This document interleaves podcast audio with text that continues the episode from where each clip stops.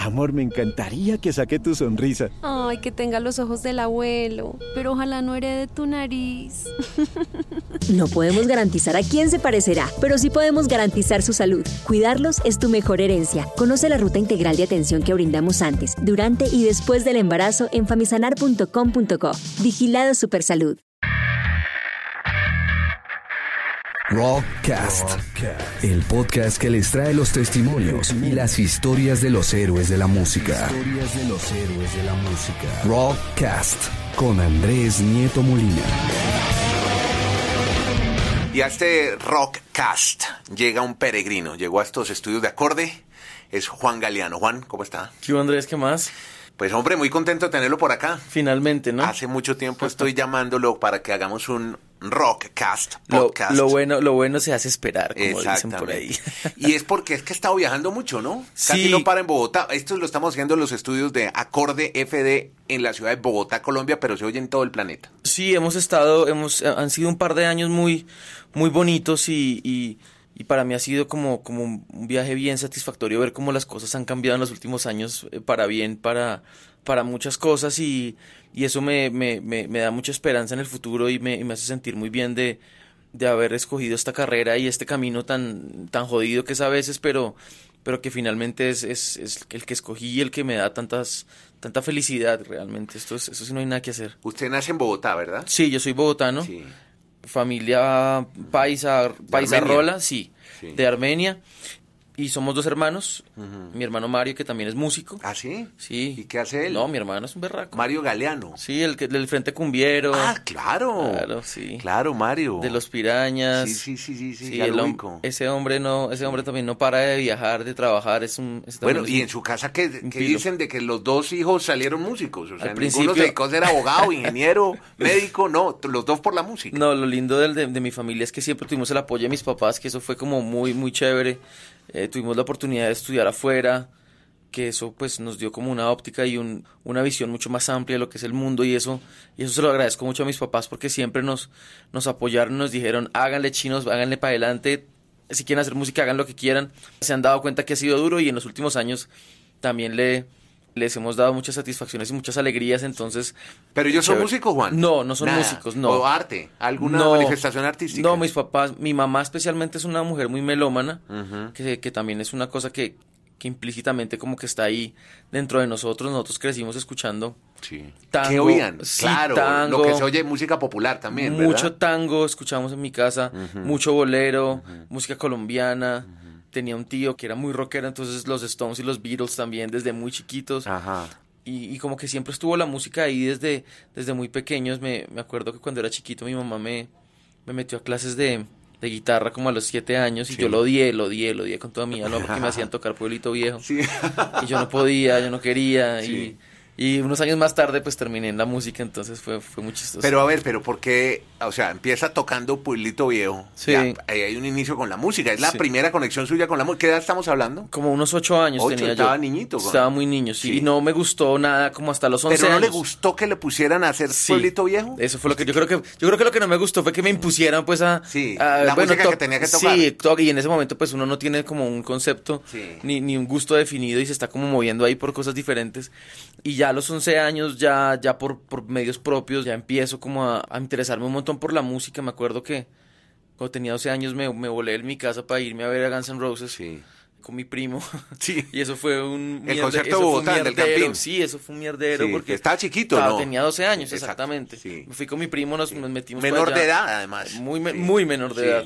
Y ahí como que me di cuenta que, que, que, que sentía como una cosa extra por eso. Obviamente esa fue la época de Nirvana, de Metallica. Exacto. y todo ahí el ya estábamos. es- sí, como que se, Soundgarden, Pearl Jam. todo, exacto, todo esto ya estaba empezando a pasar y, en- y MTV en ese momento pues era Tan una cosa furor. muy, muy importante para todos nosotros y empezábamos a ver cosas en la tele y una película que me vi cuando tenía 12 o 13 años que me cambió la vida que fue The Doors. A mí siempre me ha gustado mucho la banda y, y cuando vi la película no lo podía creer. Yo decía, yo quiero ser como La película de Oliver Stone. La película Sí, de que Oliver Stone, además. que es una gran película. sí, sí. Ahí dije como que esto es... Esto es lo que me gusta a que- yo quiero ser como Jim Morrison y meterme todas las drogas. Pero ya hacía música en esa época, ya está más grande, ya Sí, ya tenía- sí, tenía- ¿Cuándo, o sea, después de Pueblito Viejo, ¿cuándo vuelve otra vez a conectarse con la Como a música? los 11 años, Sí. 11, 12 Bueno, pero años. no duró mucho. Usted No, lo que quería era tocar en guitarra el acorde de Deep Purple o Jet o Tal cual, Black. Sabbath, Black Sabbath y Led. Zeppelin. Sí, era, Sí. eso era... Cuando descubrí Black Sabbath, eso sí, me, me cambió la vida y, y- y empecé a, a sacar... Ajá. Me compré el Paranoid, me acuerdo que en esa época, pues estamos hablando del año 93, pues obviamente no había absolutamente nada en este país, entonces uno llegaba a las tiendas, yo me acuerdo, obviamente que yo creo que tú te acuerdas, Andrés, sí, a, sí. a Beatles o Sí. en la 19 o aquí abajo había uno en... O el Bambuco, es la, ba- la 85 con Y tú 15. llegabas y había un man ahí que le decía a uno, venga, óigase esto. Sí. Por ejemplo, me pasó, me acuerdo que me mostró Frank Zappa, que uno de niño escuchar Frank Zappa era como, wow, qué chimba está. Y de Who, vea, de Who, vea, vea, ahora voy a mostrar una banda, una chimba que se llama Black Sabbath. Y yo, Black Sabbath, pero eso no es como metal, yo no tengo... Me pasaron Paranoid y ahí ya flipé en colores y, y empecé a tocar guitarra, a, a sacarme las canciones. Y ahí le dije a mi mamá como, bueno, ahora sí quiero clases de guitarra. Y mi Pero ya vecino... la guitarra eléctrica. Claro, y mi, no, pero mi vecino era un guitarrista clásico, Sí. estudiaba en los Andes y, y muy bueno, y me metí a tomar clases con él ahí abajo en el segundo piso de- del apartamento, entonces vivíamos en, en, en, en Unicentro. Y él mm, pues empezó a inculcarnos a tocar música clásica full, entonces empezamos a, guita- a estudiar guitarra clásica y Giuliani, bla, bla, bla, y bueno, todas estas cosas así, ba- música barroca, em, música renacentista y ahí empezamos como a tener un, un approach hacia la guitarra y a entender un poquito la técnica Sí. y, y ya en, en- los próximos años pues ya el, el amor se volvió muchísimo más grande. Yo fui un chino muy casposo, muy... ¿Cómo le iba en el colegio? Me iba bien, Sí. sí, me iba bien. O sea, era juicioso, disciplinado. No era tan disciplinado, pero me iba bien. Y sacaba las materias Sí, siempre. no, yo no me rajaba, años. no me rajaba, pero fui muy, muy casposo, entonces me echaron de colegios. ¿De qué colegio era? ¿O de Estudié, varios colegios? De varios. Sí. Estudié en el Gimnasio Los Andes y terminé en el Jordán de Sajonia, que queda allá enfrente del... por allá por la circunvalar. Pensé que me decía el integral. No, casi, casi, casi, casi. Ahí terminan todos. No, es que no me recibían en ningún lado, mi tío, es, mi tío es cura, entonces mi tío me recibió en, bajo su ala de, de cura. Pero entonces sí era indisciplinado. Sí, salió sí. de muchos colegios y... Sí, sí, sí, porque entonces era peleas y no, eso- yo fui un- chino conflictivo que le saqué muchas canas a, mis, a, mi, a mi madre especialmente cuando era chino y...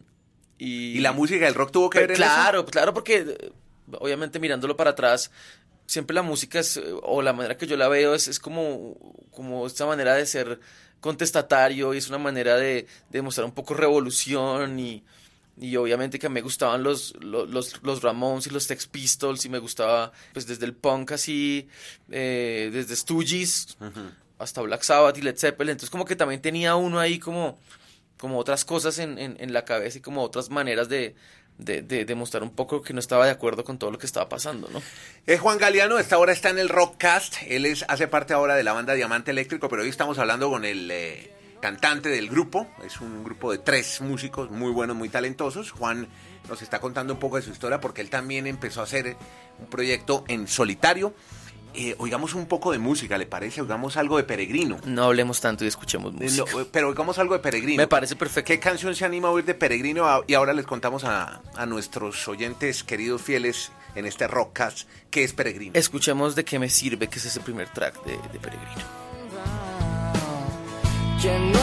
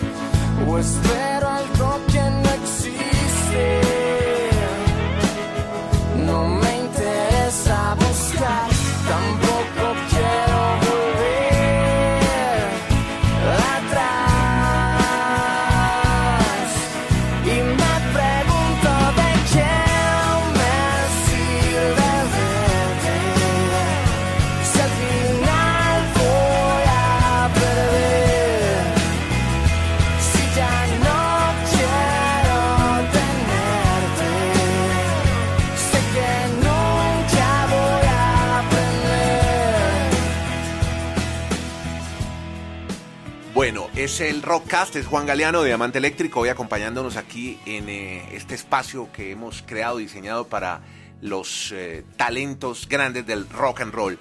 Y esto era Peregrino, un disco solo. El disco, ¿cuándo lo grabó Juan? Ese disco se grabó en el 2008, o sea, 2008. ya casi nueve años va a cumplir ese ¿Esta disco. canción hablaba de qué? ¿Por qué la escribió? Como, ese ha sido como un tema recurrente en mi vida, es como sentirme, no sentirme satisfecho finalmente con nada. Sí. Y creo que es- esa, esa insatisfacción ha hecho también que, que uno busque como otros, rim- otros rumbos, otros caminos y eso me parece que, que siempre ha sido como una constante en mi vida y, y es una canción que como canción es una canción que todavía que la oigo me parece que tiene como todavía tiene una ingenuidad ahí todavía Sí. pero tiene una cosa muy bonita también como de, de- de songwriting que, o de composición pues que, que me parece bien bonita Bueno, eh, ahora hablamos de esa autogestión de Juan Solito haciendo ese disco porque yo estoy un poco ya metido en la infancia, en la adolescencia, en esa juventud de varios colegios en la ciudad de Bogotá, pero ya conectado con la música y con la música clásica, con la guitarra clásica, pero también explorando el rock and roll, pero un rock, un rock alternativo de la época, un rock que no era, no era muy comercial, era un rock de culto. para nada Era lo que estaba buscando Juan. Y usted termina el colegio, y entonces... yo termino el colegio y ahí pasa una cosa muy chistosa que es que me toca prestar servicio militar Ay, se va para el ejército. Entonces ¿Y a dónde estuvo prestando servicio? Yo fui chúcaro, yo no fui el ejército, sino el de la policía, entonces Ajá. eso fue en el año 97. Ya estoy- Eh, estoy ¿Esto es el de los soldados pues, bachilleres? Los bachilleros, fue un Pa- bachiller, Policías bachilleres. Policía. O sea, entonces, solo de bolillo. exactamente, sí, de bolillo. Cuando sí. no al principio, Ajá. lo mandan tres meses hacer instrucción, que se llama eso, que es como pues el entrenamiento, que es igual para todo el mundo y se lo- nos llevaron por allá a Cibaté. Y ahí pues los papás le iban a visitar a uno y la vaina y pues vivió ahí la vida militar. Bate, sintió- pero no al manicomio. Al lado. Que era cerquita. Al lado. Sí. Igual de locos. Eh, y ahí pasa un, un fenómeno bien chévere y es que cuando terminamos eso y nos dicen, bueno, ¿quién es músico? Entonces yo digo, eh, yo toco guitarra. ¿Usted seguía tocando guitarra? Yo seguía siendo policía bachiller? Pues, ya le voy a contar qué fue lo que pasó. Entonces yo salí, me dijeron, bueno, ¿quién es músico? Entonces hágale, usted que toca no acordeón, el otro toca no sé qué. Entonces agarraron, no sé, a 200 chinos. Que tenían algo de talento. Exacto, 200 Y chinos y nos llevaron a una cosa que se llama la Casa Cultural. Entonces ustedes Ah. van a ser parte de las bandas de la Policía Nacional. Y entonces, ¿usted qué toca? Entonces, no, ¿usted qué toca? No, yo, ¿usted qué toca? No, acordeón, el otro batería, el otro no sé qué, el otro teclado, el otro toca saxofón, el otro... van a armar la orquesta. Exacto. O la banda La Policía. Es que había muchas bandas, Sí. entonces... Bueno, ¿usted qué toca? Me preguntaron yo. No, yo guitarra clásica. No, pero aquí no necesitamos eso. Necesitamos es un man, un bajista que toque música tropical. Yo pensaba, yo desde que no me toque por ahí en la calle, hágale, yo me meto a tocar bajo. Y yo me volví bajista gracias a la Policía Nacional, que es algo muy chistoso. Entonces ahí, ahí empecé a cogerle un cariño al bajo, que es un instrumento que, Sí. pues, que es muy diferente a la guitarra, que cumple unas funciones Se de acuerdo, digo, pero, pero Claro, son y es- dos cosas diferentes. Exacto, son digamos instrumentos que, que la gente a la gen- al, al- al- al ojo no, no entrenado pues hasta se pueden parecer y no entienden un poquito cuál es su función, pero su función dentro de, de la música es muy diferente, entre una guitarra y un bajo es- son dos cosas absolutamente diferentes. Eh, y ahí me empecé a interesar mucho en el bajo y, y, y obviamente estábamos tocando todos los días en, el, en los 15 de mi general, no sé- de la hija de mi general, no sé qué, en el, en el, la inauguración el de del la parque, sí, en la inauguración del parque, no sé qué, el Día de la Madre, Ajá. entonces nosotros teníamos a veces... Las novenas. Exactamente, teníamos dos y tres conciertos Ajá. a la al, al día. Entonces era una vaina muy con mucho movimiento. Entonces yo, digamos, en ese año desarrollé no solamente un cariño por el instrumento, sino también una habilidad física de saber de Y le de empezó a gustar. Me empezó a gustar un encariñar montón, con él, a claro. enamorarse del, del bajo. Claro, claro. Entonces y me metí entonces a tocar Tus besos son y ¿Y dónde sacó el bajo? Me lo, me lo dieron allá. Allá, claro, ¿era claro. prestado? Sí, allá tenía sus instrumentos, entonces me ¿Y era dieron un buen bajo de una No, marca? era un bajo, una chanda. Sí. Pero, pero, pero sonaba y en su momento me funcionó muy bien y eh, todo el año estuvimos, estuve haciendo eso. Todo el año estuve ahí en, el- en, en, en la, en la Ponal tocando el bajo y ya cuando salí, pues ya el amor por ese instrumento pues era muy grande y de ahí estuvimos, nos fuimos para Cuba, me fui para Cuba a hacer unos cursos de música Sí. y ahí estuve un tiempo, un par de meses. ¿Y por qué en Cuba? Porque Cuba en ese momento era, o sigue siendo, un, un- un sitio muy especial para estudiar arte en general, ¿no? Es un sitio donde, donde tienes mucho espacio y mucho tiempo para... Aquí en Colombia uno tiene que la noviecita, Sí. que en esa época... Sí, hay la muchas distracciones. Eh, Exacto, hay muchas distracciones. Allá no hay una distracción de nada. Exacto. Ya ahí me metí Bueno, en hay la- una cosa que se llama la bodeguita del medio y hay cosas así. que es lo mejor que hay en el mundo, la bodeguita del medio la amo.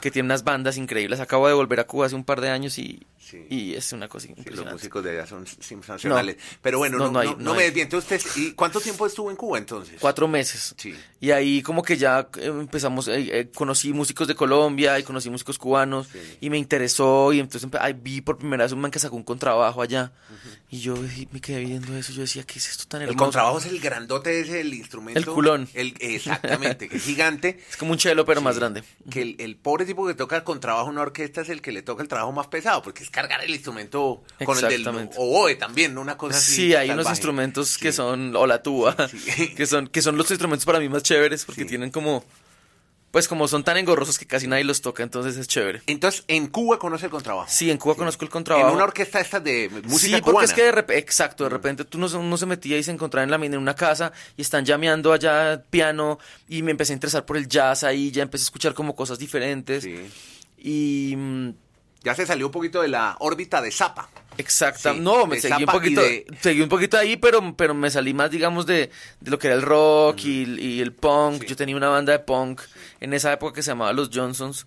Pero Eh, esto era antes de la policía. ¿o? Eso fue durante, eh, como durante, durante ese, perdón, durante esa época estuvo ahí como todo, todo eso estaba pasando al tiempo. Entonces ya cuando terminé Muy me volví para un policía Colombia. bachiller tenía una banda de punk. Sí, ¿Cómo se llamaba el grupo? los Johnsons. Los Johnson. Y, Ah, y, ajá. y es más, eh, Mauricio Salguero, que es el, el cantante y guitarrista, yo era el bajista, Sí. es un músico muy reconocido ahorita en Estados Unidos. eh, hace música para niños ahora. Está por ahí nominado a los Grammy este año. Es un, un man berraco también, entonces eh, ahí se, se nota cuánto han cambiado las cosas en estos años. De punk a música de niños, ahí está. Bueno, eh, oigamos otro peregrinazo. Oigamos otro ¿Cuál quiere, peregrinazo. cuál quiere que pongamos ahora? Podemos poner eh, Último Adiós, Último adiós. que es una canción también que tiene como una historia detrás bien bonita y de, como digamos de dolor y de que, que como también ha sido recurrente también como les contaba en, en muchas de las cosas que he hecho entonces ahí va esta canción se llama Último Adiós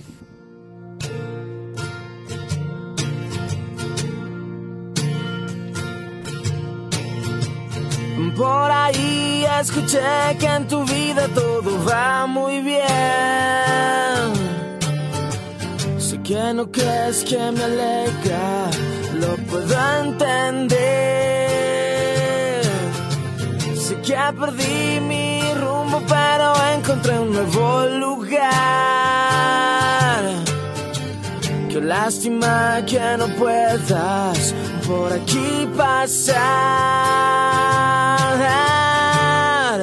¿Dónde están nuestros sueños? Se te van con el tiempo, los vas a guardar, no lo voy a negar. Te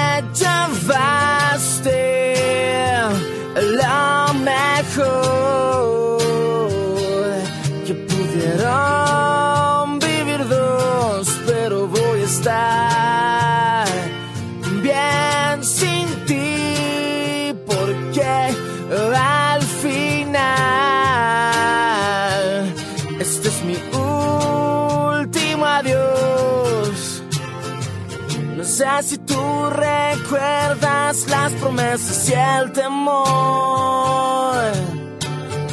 Sé que es más fácil señalarme y que pedir perdón. A veces pienso y me pregunto si piensas en mí. Sabes si quieres te compro las fotos que te di. Que sentiste. Mírame a los ojos, ya no hay más que hablar, no lo voy a negar. Te llevaste lo mejor que pudieron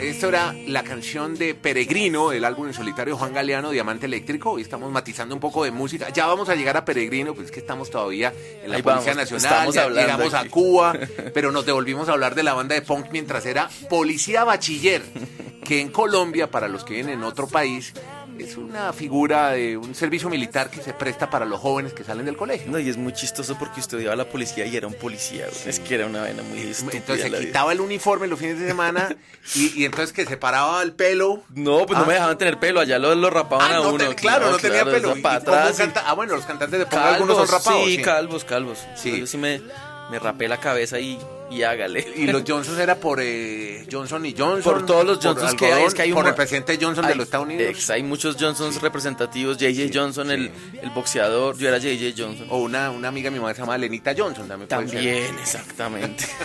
Bueno, estamos en Cuba, se enamora del contrabajo y yo veo que usted se va a Rotterdam a estudiar contrabajo. No, después de eso volví otra vez aquí a Bogotá y estudié en la, en la Universidad Javeriana Sí. tres años. Música. Eh, música Sí. con trabajo. Estudié eh, Seguía con, solfeo. con trabajo clásico con, con Alexander Sanko, que es un ruso. Mm. Ese, ese señor es, aparte, pues es uno de los mejores contrabajistas que, que, que- que está en este país, porque él es, él es full ruso.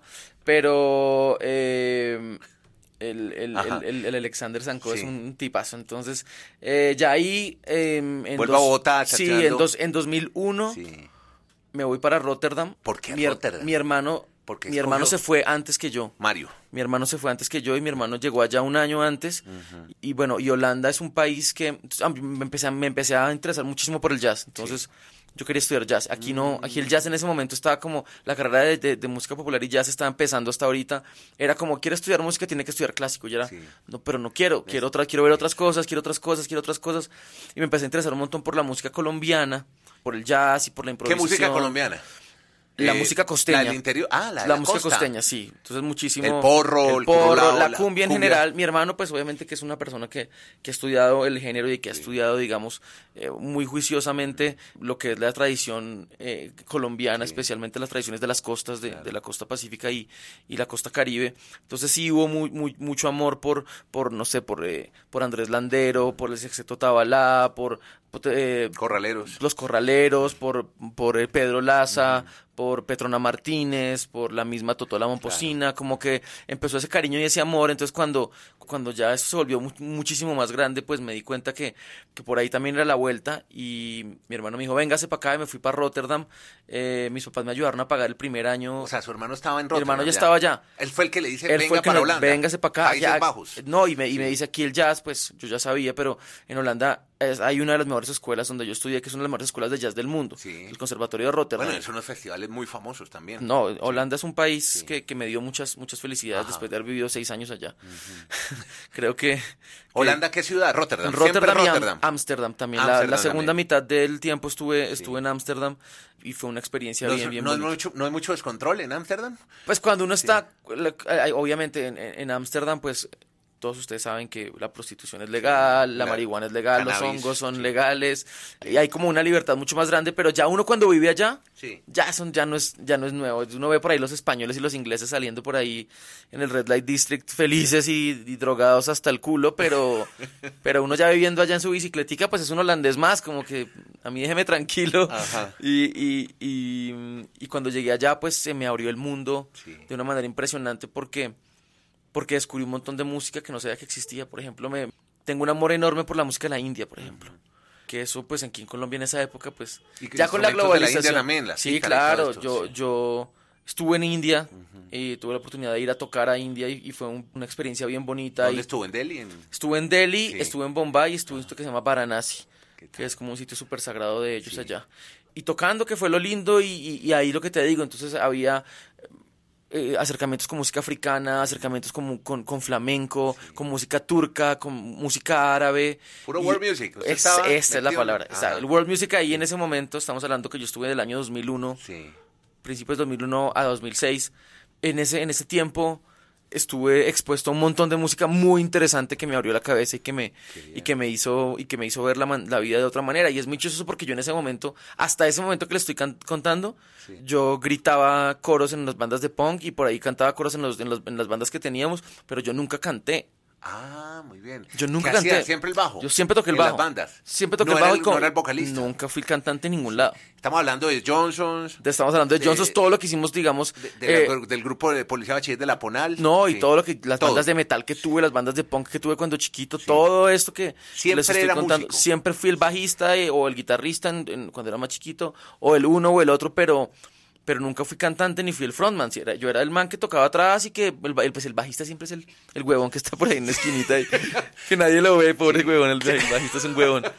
Pero, pero es una cosa que, que yo no sabía que tenía en ese momento y eh, obviamente estando en Holanda me, me dio como una, una gran saudade de, de- de- como de todo lo que yo tenía acá. Entonces mm, me, me, me, me cuestioné un montón ser latinoamericano Sí. En el viejo continente y me empecé pues obviamente a, sal- a salir mucho más por ahí. Y, y volví como otra vez a escuchar la música que escuchaba cuando chino en español, por ejemplo. Sí. Soda, Spinetta, Charlie García. Y ahí como que dije... Cerú Girán. Cerú, claro, obviamente. Cerú, Cerú es una, una banda importantísima para mí. Y de repente mm, empecé a hacer canciones, que fue una cosa muy- eh, una cosa rara porque Todo eso- esto pasa en Holanda. todo ¿no? eso pasó en Holanda, así como a, a partir del 2001 empecé a escribir, a escribir canciones Sí. ya con letra, Sí. porque yo había escrito mucha música instrumental cuando chino o habíamos hecho en las bandas que teníamos, pues música siempre componiendo, pero ese es cuando yo me siento y hago por primera vez en el 2001 a los 21 años, que es tarde para un compositor, ¿sí o no? ¿Sí o no? Mi primera canción, como sentarse a escribir una canción de como de la ¿Y tristeza y, cómo la nace soledad. esa canción? ¿Qué lo inspira? ¿Qué, qué hizo? No, la- ¿Cómo, la- cómo empezó a hacerla? La soledad, yo me sentí muy solo allá porque pues cuando yo, yo llegué, mi, primera, mi primer invierno Sí. fue muy duro. Pero estaba Mario, ¿o no? no porque en, ese, en él se devolvió. Él se fue. devolvió, O sea, se fue de vacaciones y yo me quedé allá solo. Sí. Él dice, Pues tengo que dejar un apartamento, pero entonces no, no puedo entregarlo si no encuentro otra persona que lo habite. Exactamente. Y era usted. Y yo me quedé ahí, me sentí muy sola y empecé a escribir como esas primeras canciones y, y por ahí se las mandaba a la gente. Ahí ya empezaba el internet, empezaba como a... no tenía su mail y mandaba ahí su mail y sus vainas en, en El- el 2001. Messenger. El Messenger, exactamente. Pero usted estaba... No, no, no es propiamente meterme en la vida personal suya, pero tenía sus amigas. ah, no, sí. claro, y uno va, y uno va Porque es que encontrando su espacio. que uno tiene una musa que lo inspira. No sé si había de pronto, No, o, obvio. eh, o- o que lo deja botado, o que uno no, o que no le para bolas. No, las mujeres en general siempre han sido, pues Sí. obviamente, un, un, digamos, el dolor, la soledad, las chicas, obviamente, la desolación que deja una mujer Claro. después de irse, pues es una cosa que, que obviamente lo inspira a uno a... Y en ese momento de empezar a componer canciones... ¿Y ya- había algo de eso o no? Claro, ¿Seguía esa ira en la música de la banda no, de punk? ya está, no, ya Ah, ya. estábamos enamorados, ya nos habían roto el corazón varias veces, entonces estábamos ya haciendo canciones de amor, Ajá, que de ahí en adelante hice muchas canciones de amor, sigo haciendo muchas canciones de amor. ajá. Pues se volvió como una cosa muy primaria. Sí. Yo lo he dicho muchas veces y yo lo acepto, yo no soy un cantante, pues, que wow, el man que canta, no, yo soy un man que canta como consecuencia de que no había nadie más que cantara. Entonces, ahí está, o sea, yo soy profesional como músico, puta, yo sé que soy muy bueno en lo que hago. Sí. Como cantante, ay, es man y que no les Sí. gusta mi color de voz, y que, Sí. bueno, a mí se me tiene sin cuidado porque es que yo, eso es una consecuencia más de lo que hago. Y Pero cuando descubre que puede cantar. Ahí en ese momento, Ahí, como sí, como ya. yo en esas cancioncitas ahí como que... y, y era afinadito. y Sí, tenía pues ahí, ahí buen como que color de voz. el color de la voz, como que el color de la voz siempre ha sido especial, Sí. pero me, me tocó obviamente aprender en la, en la marcha a, a cantar. Entonces yo mientras tenía mis bandas, tocaba todos los fines de semana. Claro, y en y en Ámsterdam es una ciudad muy, muy universal. Muy, entonces yo trabajaba- Usted se juntaba con mucha gente a hacer música. Yo trabajaba en una cocina durante el día Sí. y eh, por la noche tocaba, Sí. empecé, a, empecé a hablar holandés. Entonces lavaba platos también. lavé platos todos durante Tengo dos entendido años. que vendió manzanas también. Recogí manzanas. Ah, recogió Sí, manzanas. es que en, en una época ya en, el- en el- la primavera También cuando... en Holanda. En Holanda, entonces uno va, trabajé en un call center, hecho, hice todo lo que tenía que hacer durante la noche, ya empecé a hablar clases holandés. de música niños. Toda, pero ya eso fue acá. Ya. Allá como empecé a hablar holandés un poquito, entonces me empecé a meter ahí, toque y hágale. Y la parte de, de cantautor empezó a tomar una, una, una vaina importante en mi vida. Entonces yo decía, ya en el 2005, yo dije, no, yo tengo que empezar, a- yo ya, ya tengo, no sé, tengo 20 canciones, necesito Sí. empezar a hacer algo con estas canciones. Y me armé una banda Sí. Que se llamaba Galeán en la Sociedad Mundial. El Y era como- no era muy comercial, Juan. la Era, no, para nada. No, eso no vendía Para nada, discos. para nada.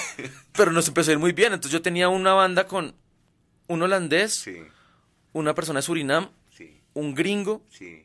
un alemán y un canadiense. ¿Cómo le parece? Entonces era como gente, de todo lado. Entonces era fue muy chévere porque con eso empezamos como a, a- sentir lo que era como, por, por ejemplo, girar por primera vez. Entonces fuimos a Bélgica. Ah, es que la banda tuvo Sí, su no, tuvimos. ¿Sí tuvimos, ¿Grabaron? un, tuvimos un book, sí, claro que grabamos. qué bueno. Era como medio, medio funky, medio latino, medio world music, Jazz, había... que sí, exacto. jazz. Como tenía un poquito ahí de todo eso y, y funcionó muy chévere y empezamos a tocar nuestros primeros shows y tocamos festivales bacanos por primera vez enfrente de...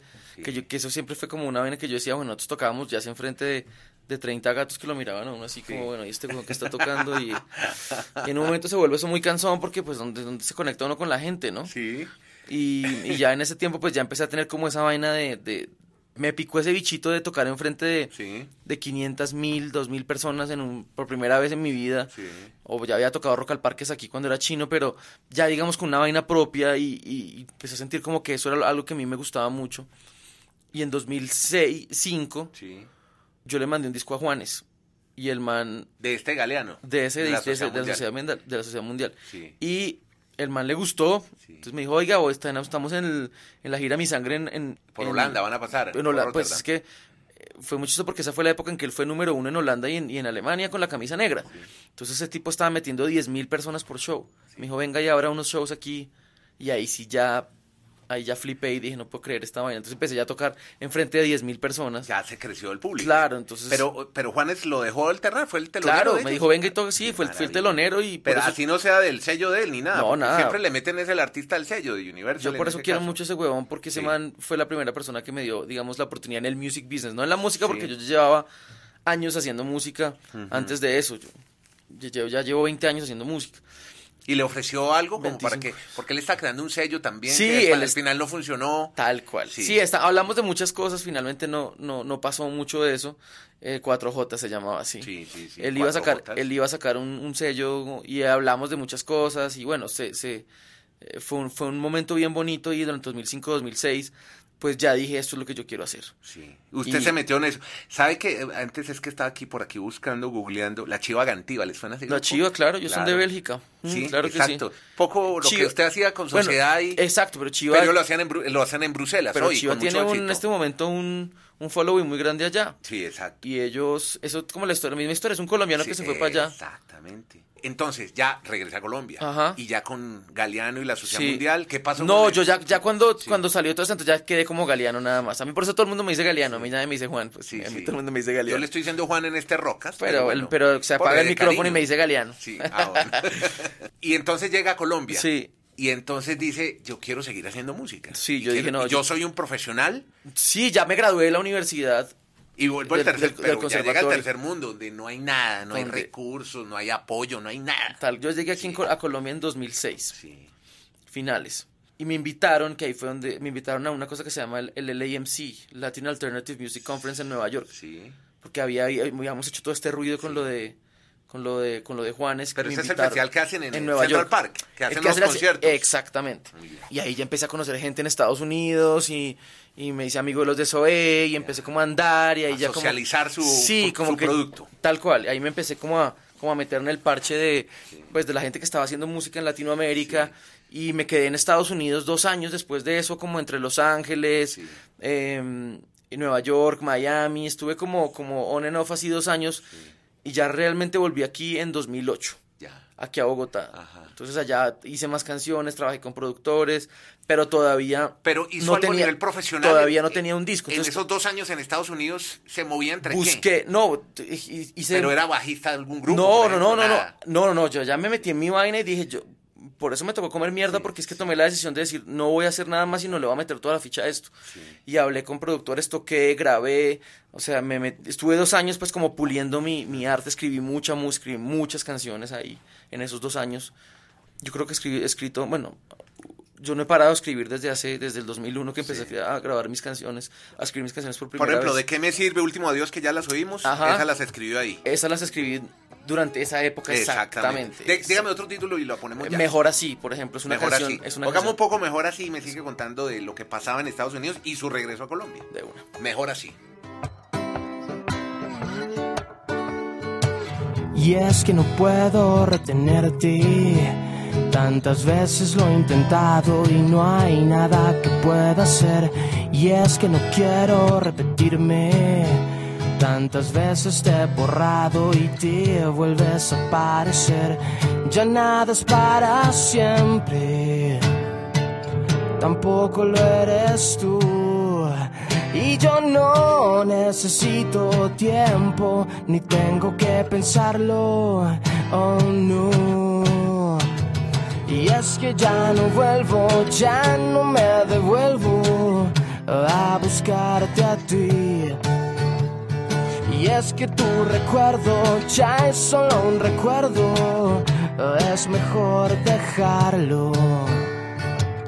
Y es que yo puedo arrancarte de mi mente ya ha salido y no creo que vas a volver. Y es que no quiero descifrarte. Y ahora menos que esta tarde no hay nada que comprender. Y es que la vida no es simple. Tampoco lo soy yo. Fuiste tú la que dijiste en el momento en que te fuiste. La vida te ha de enseñar. Y es que ya no vuelvo, ya no me devuelvo a buscarte a ti. Y es que tu recuerdo ya es solo un recuerdo, es mejor dejarlo así. Hoy estamos en el Rockcast, este podcast que generosamente nos brinda este espacio acorde para que hablemos con eh, esos talentos de rock and roll. Y está con nosotros Juan Galeano. Le voy a decir entonces Galeano, no, pero es que me gusta más decirle Juan. No, Andresito, dígame como quiera. Mejor así, oíamos de la época de Galeano, del Peregrino. ¿Estamos cerca del Peregrino ya? Sí, estamos muy cerca del peregrino. Yo ya Pero a ver, cuénteme la historia de Peregrino, que es muy divertida, porque yo le leí a Juan Abel una, una historia muy buena, Juan Abel Gutiérrez, que es un, eh, un personaje que ha trabajado, bueno, él trabajaba justamente en una compañía de distribuidor de licores. Ya después le cuento, le cuento una historia Sí, con él. exacto, y pero más o menos cómo nace ese proyecto de Peregrino, porque creo que está involucrado Juan Abel, ¿o no? No, no, no, ya, le, ya, ya A le ver, voy a... Es que eh, hágale. pasó una cosa muy Hágale, ¿y cómo llega Andrew Oldham y todo eso? Exacto. Entonces yo llego aquí a Colombia y conozco a Max Oldham en Bogotá, que Max... es- Max, el hijo de Max, Andrew. el hijo de Andrew. Andrew Oldham. hablemos de quién es Andrew. Andrew. Oldham, pues es... Celebrity total del rock and Sí, roll. es un rock royalty, como decimos, es, es, un, es la persona que produjo Satisfaction, ya con eso les digo Ya, todo. con eso ya todo. Fue el Primer manager productor de los Stones. Fue el manager y productor de los Rolling Stones. Que se vino a ir a 60. Bogotá por, se vino a ir por amor, porque se conoció con una modelo colombiana, Esther con Esther Farfán. Farfán, exactamente. Exacto, sí, que bueno. son, para ellos, ellos se convirtieron en mi segunda familia durante esa época.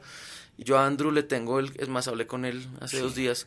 Yo a ese señor lo, ese señor Veneración, lo no, sí, admiración. lo, lo- lo amo, me parece un, una persona que, que me sacudió el mundo en un momento que lo necesitaba. Claro. En una persona que me hizo ver la música con otros ojos, que me hizo entender muchísimas cosas, que me, que me enseñó, puta, me enseñó muchísimo, me enseñó a escuchar música. O sea, lo que yo hago ahorita como productor es gracias a él, porque él me enseñó a, a- a hacer sen- sencillo, simple, a, a tener referencias eh, más allá de, de, oiga, toque este acorde con séptima con novena, o haga-". no, escuche esto y mire lo que hacían aquí en esta época.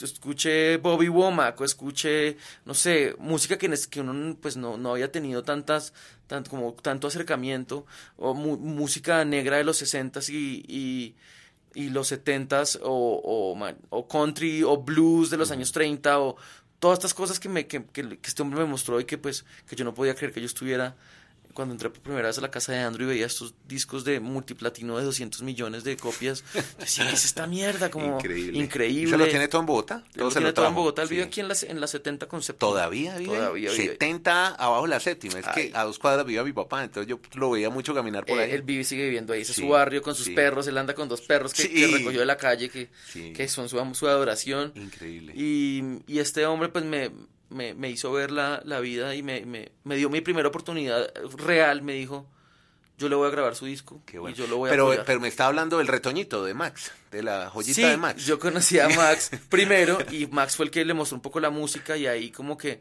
Max sigue siendo uno de mis mejores amigos también. Eh, él ya vive en Los Ángeles Sí. ahora con su esposa y, y él pues es un- una persona también que fue fundamental. Eh, Empezamos a hacer como un equipo de trabajo, entonces él manejaba, eh, Andrew ayudaba a producir y durante más o menos un año, del 2008 al 2009, grabamos y, y- y sacamos adelante este proyecto que se iba a llamar Peregrino, Peregrino. que es lo que hemos escuchado hasta ahora de música. Sí. Se grabó en el 2008. Exacto. Eh, y él me dijo muchas veces como, venga, vamos a hacer cosas. Me decía, no, usted no está listo. Usted todavía no está listo. Ah, no, le digo Vaya que y no. vuelva. Vaya y vuelva. Escriba otra vez la canción. Sí. Ok, no, vaya. Vamos a, vamos, va a tocar en vivo, hágale. No, entonces no está listo. Cambie el bajista, ahora ponga no sé qué. Entonces, ¿Dónde grababan, estuvimos. Juan? Porque yo tengo en- entendido que se fueron a Nashville también. ¿no? Grabamos en Audiovisión, Sí. grabamos aquí Ah, en Bogotá. Bogotá, Colombia, sí, grabamos aquí en Bogotá con él. Eh, obviamente Andrew es una persona que ya había grabado en Audiovisión durante varias veces con otros artistas. Eh, y pues yo estaba trabajando con el man que había, o sea, trabajado con los Stones, con, fue publicista de los Beatles, trabajó con Bob Dylan, con Fleetwood Mac, con Charlie García. Entonces, era como, eso es lo que yo quería en ese momento, ¿no? Sí. Entonces como que lo luchamos, lo luchamos, nos firmó a EMI Colombia. Puta, que eso era una vaina que yo había buscado. Yo, Sí, mi ya sueño cuando era chino. de discos. Sí, era que lo firmaran a uno en, en que, Sí. cómo cambian las cosas. Sí, hoy, no, hoy para nada se necesita una disquera. Yo ni, Sí. los quiero leer, Sí. los quiero cerca de mí, chao. Pero en ese momento era como una prioridad, yo estaba buscando. ¿Quién lo firmó en EMI? ¿Rizo o Claudia Mm, García? Me ¿Quién firmó estaba? Claudia García. Claudia. ajá. Y antes de eso, pues yo había tocado muchas puertas, entre, ellas Diana Rodríguez, que ahora es la manager de Diamante Eléctrico. Ella en esa época era en Universal. Exacto. Y yo fui con mi disco, oiga, en esa en el 2006, ella, Sí. yo le eché toda la- de, de todos los días la joda. O sea, Hace ya 10 años. Su actual manager le cerró una vez la puerta. Pero en la cara me dijo, no, está muy crudo. Qué buena y está, y está, y, es- y así no es. Y, y, y entonces yo, Sí. ok, bueno, sí, esas, todas las desilusiones que le dan a uno con la música. Sí. Y, y ya, digamos, en este momento, ya en 2008, 2009, 2010, ya estábamos firmados y empezamos. Y yo tenía una, una ilusión muy grande por el disco. Y, y el disco iba a ser, y camine, y hágale. Y empecé a hacer un poquito de bulla en Colombia con, con esto. Ahí fue donde, donde lo conocí a usted, Andrés. En esa época, como 2009, 2010. Eh, ahorita, la voy a contar. Te tengo varias historias, de pronto no se acuerda de esas. Pero, pero- es que Max es el que el sirirí que me tenía enloquecido. con que, Exactamente, por favor, por- tal. Galeano, ayúdeme. Este tipo es un crack. Sí, sí, y yo sí. decía, sí, sí, pero es que huepucha, ¿aquí dónde? Claro, es que no, no, cabe en la programación. Exactamente, Era muy- muy exactamente. difícil, muy jodido. exactamente eso era. Y digamos, por ejemplo, para mí los Beatles, los Stones, Oasis fueron, digamos, una influencia muy grande en ese momento. Ese disco tiene una influencia muy grande de como el Brit Rock y del, y del songwriting y de, y de las canciones. también, ¿no? Sí, con Sí. toda. Entonces, como con esa parte ahí. Y yo, pues, obviamente hicimos un disco hecho por Andrew Lou Goldham. Puta, con unas canciones increíbles. Hicimos un video buenísimo en Lo ese tenía momento. todo para triunfar. Todo. Todo, yo decía, todo. puta, teníamos todo, hágale. Y creo que solo lo pone Radiónica. Y hágale. verdad? y- no, ni siquiera. ¿No? Nadie. La única persona que puso. Bueno, la- es que Radiónica pone de todo, ellos tienen No, esa pero, licencia. pero en esa época no, ¿No? no, no, en esa época no, me. Ahorita somos de la casa, pero en esa época ni me pelaron. Ajá. La única persona que me puso a mí la música, que también se lo agradezco mucho, fue Alejandro Villalobos. Ah, mire usted. Pero Alejandro Marín también lo, lo Sí, tuvo en pero un Alejandro- ranking de, de pero su emisora, de la Ex- X. ex- cuando la, en X sonó un rato El amor todo lo puede, que fue la todos canción. los que- años el conteo de Marín y- y, me llamó la atención que creo que uno o dos español y uno de ellos era el suyo. Exactamente. Sí. Entonces Marín también fue una persona muy importante en- en- como de validador de lo que yo estaba haciendo. Claro. Y Que la radio es válida. Exactamente. La función de la radio, validar. Exactamente. Entonces me validó y empezamos a andar y tocamos que uno, un, un- el festival de la Mega y el no sé qué y el, pero nunca, o sea, nunca hubo como un eco muy grande y, Pero lo ponía en la mega en medio de tanto reggaetón. Sí. Ve, increíble. eso, eso, Se lo agradezco mucho al man. Se la jugó. Como hizo con Duina del Mar en un momento Eh, también. y él tiene, él se enamora otros. ahí de, Sí. de sus cosas y él lo pone. Sí, eso- y a mí sí me consta que ese Pero si le no gusta, le pega lo pone. porque es que uno metido entre Nicky y Jan y no, ahí no, ahí no, ahí- no, y en esa, no, en esa época era el tropipop. Uy, peor aún. Exactamente, entonces uno sandochante tropipop, hijo de puta, y era... Y yo me, yo me indignaba muchísimo con el tropipop, yo decía, ¿qué es esta puta mierda? Yo no puedo creer que esta vaina tenga, tenga todos estos, estos adeptos y los chinos se vuelvan locos y, Sí. y bueno. Usted no el- entendía y no me hemos podido entender. No, todavía no. Más todavía de no una década después no no entendido qué pasado. Vea, vamos a oír algo ya de diamante, ¿le parece? Metámonos en el diamante. Aquí vamos un poquito Ya adelantados en la música. No, es que ya, ya aquí viene Diamante. No, ya. pero entonces empecemos ya a sonar. eh, a ver, yo tenía aquí unas canciones. Me has dicho que cicatriz, ¿no? Esa, arranquemos con esa, ¿le Sí, parece? me parece. Aquí está, el diamante eléctrico, que ya es el- la banda, y hay que ver, ahora vamos a contar cómo llega Galeano después de toda esta aventura solo, cómo arma su banda, Diamante Eléctrico, en este Rockcast.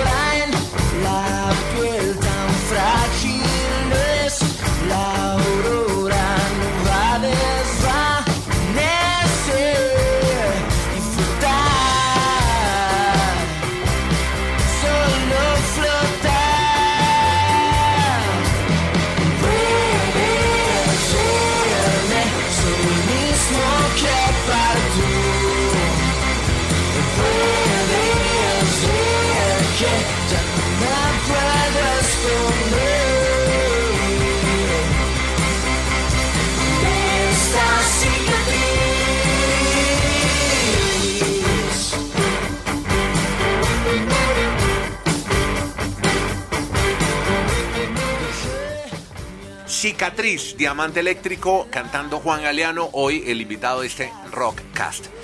Bueno, ya hablamos de Diamante, pero entonces sigamos con la historia del disco Peregrino que alcanza a sonar un poco en la Mega de Bogotá.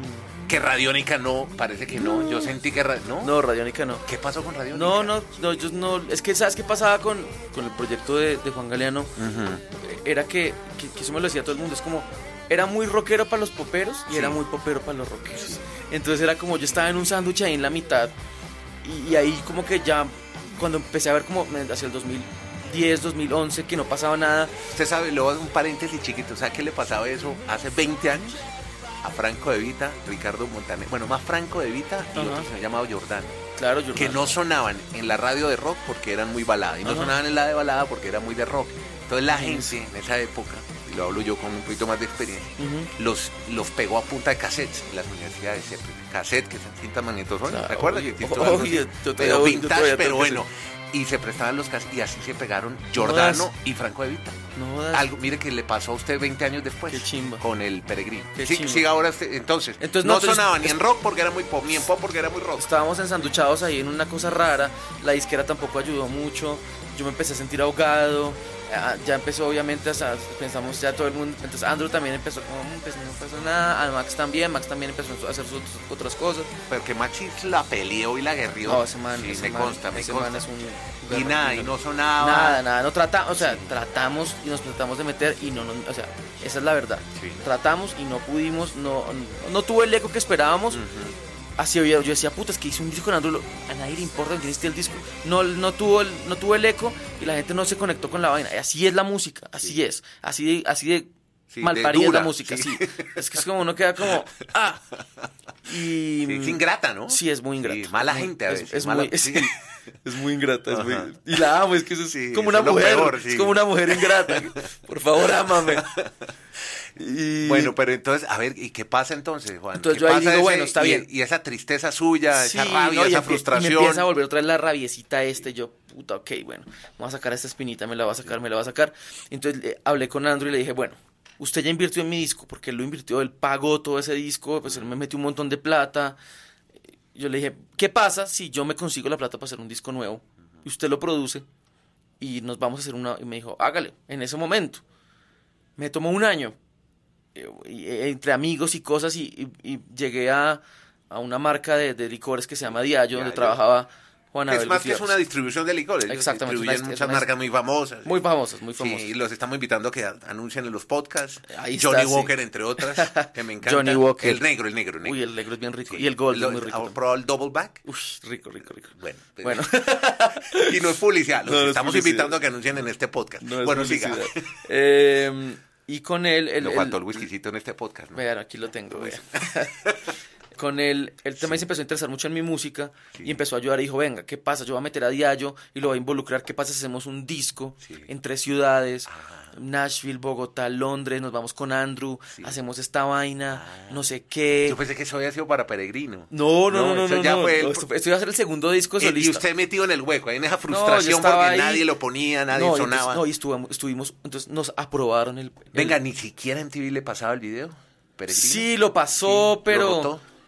Pero pues en los últimos años de MTV, cuando pasaban video, porque ya son novelas y reality. Exactamente, Sí. no. No, tampoco pasaban solamente por como por la mañana videos. Ya MTV nunca, tu- nunca tuve el pegue cuando uno era chino que pasaban videos y que ¿Y no sé. redes qué pasaba? ¿No había, no estaban tan desarrolladas todavía? No, y las redes, las redes, no sé, no, yo quería tocar, es que yo a mí saben en las redes, a mí yo quería salir a tocar y que la gente me escuchara, eso es lo que yo quería hacer y toqué ¿Y en alguien lo muchos invitó, lados. uno de los famosos, a tocar en la banda?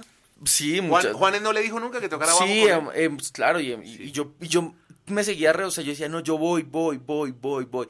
Empecé a hacer cosas como productor y me empezó a ir como medio bien por ahí, por ese lado, entonces ya estaba ganando algo de platica, entonces dije, bueno, pues voy a ver qué hacemos acá. Todo esto que le estoy contando ha sido a pulso. O sea, Claro. yo, puta, me ha tocado muy duro con, pues, con respecto a la plata y con toda la vaina. Y ya en ese momento, pues, le, le dije a Andrew, vea, me conseguí una marca que nos va a patrocinar. Entonces, nos vamos a ir a hacer esto. Y el man me dijo como, bueno, hágale, está bien, camine, tal, tal. Y yo eh, la cagué y no hablé muy bien. O sea, como que dentro de todo lo que ¿Quién? estaba haciendo, no, entre todo lo que estaba haciendo con, con Diallo, no tuve, Diallo no tuvo buena comunicación con Andrew, Andrew no tuvo comunicación con Diallo, yo no tuve, o sea, hubo un problema de comunicación Ah. entre, entre todos nosotros Y ya después de un año de desarrollar, o sea, de yo todas las semanas, todos los viernes tenía reuniones en, en, En agencias, en agencias, Sí. porque era con una agencia enorme. Sí. Entonces la agencia lo que va a hacer, íbamos a hacer un documental, entonces ya teníamos pasajes comprados, ya había buqueado estudios. ¿Eso era y- con y- Buchanan, ¿sí o no? Era con, no, con Johnny Walker. Johnny Walker. Sí. sí. Bueno, el hecho fue que con pasajes comprados, o sea, esto fue en abril del 2012. Me dice Andrew un día, ¿sabe qué? Yo no voy a, no tengo tiempo y no quiero hacerlo, no lo voy a hacer. Entonces, entonces? yo entré en pánico y dije, puta, voy a buscar un plan B, Sí. ya. ¿Pero por qué no quería? No, porque, entró- porque no, porque también el man vio que, que, pues que no había la plata que él quería, que, que había una marca metiendo plata. Lo que te digo, fue una cadena de comunicación donde yo creo que el man se sintió irrespetado. Claro. Yo la cagué porque tampoco comuniqué bien la... No, mejor dicho, fue una gran cagada. Ujú. Y ahí se fue toda la mierda. O sea, así, o sea, el me- proyecto ya. No, entonces me dijo, man, no. Entonces yo dije, voy a bus busqué un plan B y fui, hablé con Diallo y les dije, mire, pasó esto, Andrew no puede ir. Me cortaron el chorro inmediatamente. Dijeron, esto se cae, se cayó todo. Y me dijeron, y lo vamos a demandar. Ah, sí, fuera de eso. Sí, lo vamos a meter, porque, eh, porque aquí... los- abogados. Sí, claro. Incurrió en ochen- incurrimos en 80 millones de pesos en gastos por no sé qué. Sí. Juan Abel me dejó de hablar por casi un Se año. terminó la amistad ahí porque era Sí, muy o sea, de se, él. se volvió una vaina mucho, muy jodida para mí. Y yo caía en un hueco muy negro, muy oscuro. Y, Ah. y me frustré demasiado. Decía, puta, ¿por qué tiene que ser tan difícil todo? sí, ¿Por qué? O sea, después de que teníamos... Yo la tenía en la mano así, güey. Sí, sí, sí. Bueno, el hecho fue que eh, yo estaba absolutamente Devastado. dev- devastado. Sí. Me senté, escribí canciones y hablé con mi amigo Daniel Bustos, que es el ingeniero en el que he trabajado todo desde Peregrino hasta... Yo lo conocí a él en Holanda, que es un- una persona, digamos, una ficha muy importante en mi vida. Y le dije, Dani, necesito su ayuda. Tengo unas canciones que necesito vomitar ya. Sí. Necesito grabar estas canciones, necesito salir. Me dijo, hágale. Y otro amigo que tú también conoces, Juan Pablo Lizarazo, Sí. me dijo, caiga a mi estudio y grábelo. Sí. Y me metí al estudio, volví a agarrar el contrabajo, porque el contrabajo yo lo solté durante muchos, durante todos estos años que yo te conté que estuve en Miami. Allá no dejé de tocar porque yo, yo era cantautor y tocaba guitarra otra vez. Y, entonces- marca- y cargar ese contrabajo no es fácil. Exacto, entonces, y volví otra vez al contrabajo, me metí, grabé, y grabé el disco yo solo. Me metí y grabé un disco, yo no sabía que iba a hacer nada. ¿Y esas canciones qué pasaron? ¿Dónde están? Eso es Diamante Eléctrico. Bueno, Miénteme está ahí. Claro que está ahí. Vamos con Miénteme. otra vez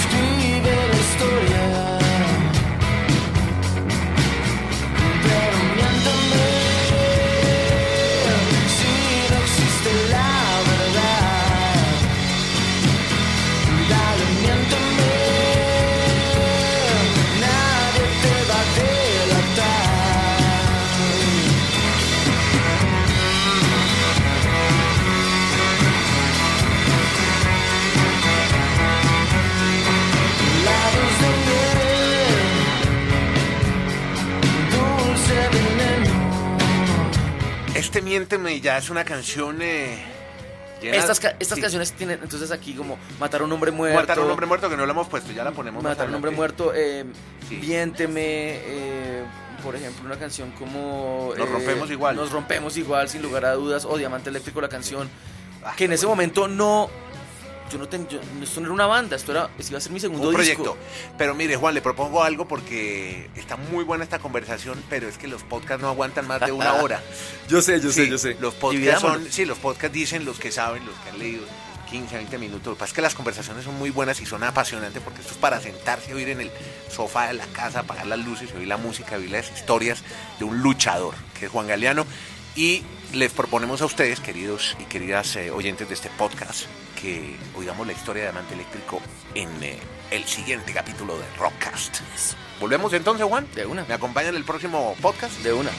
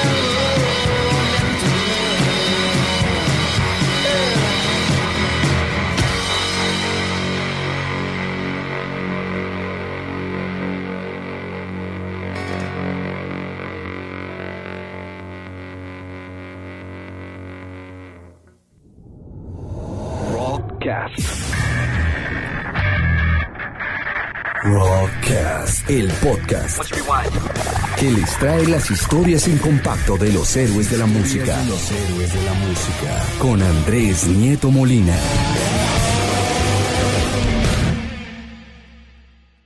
Amor, me encantaría que saque tu sonrisa. Ay, que tenga los ojos del abuelo, pero ojalá no herede tu nariz.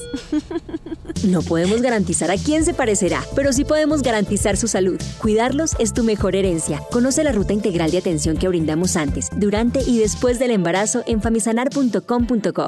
Vigilado Supersalud.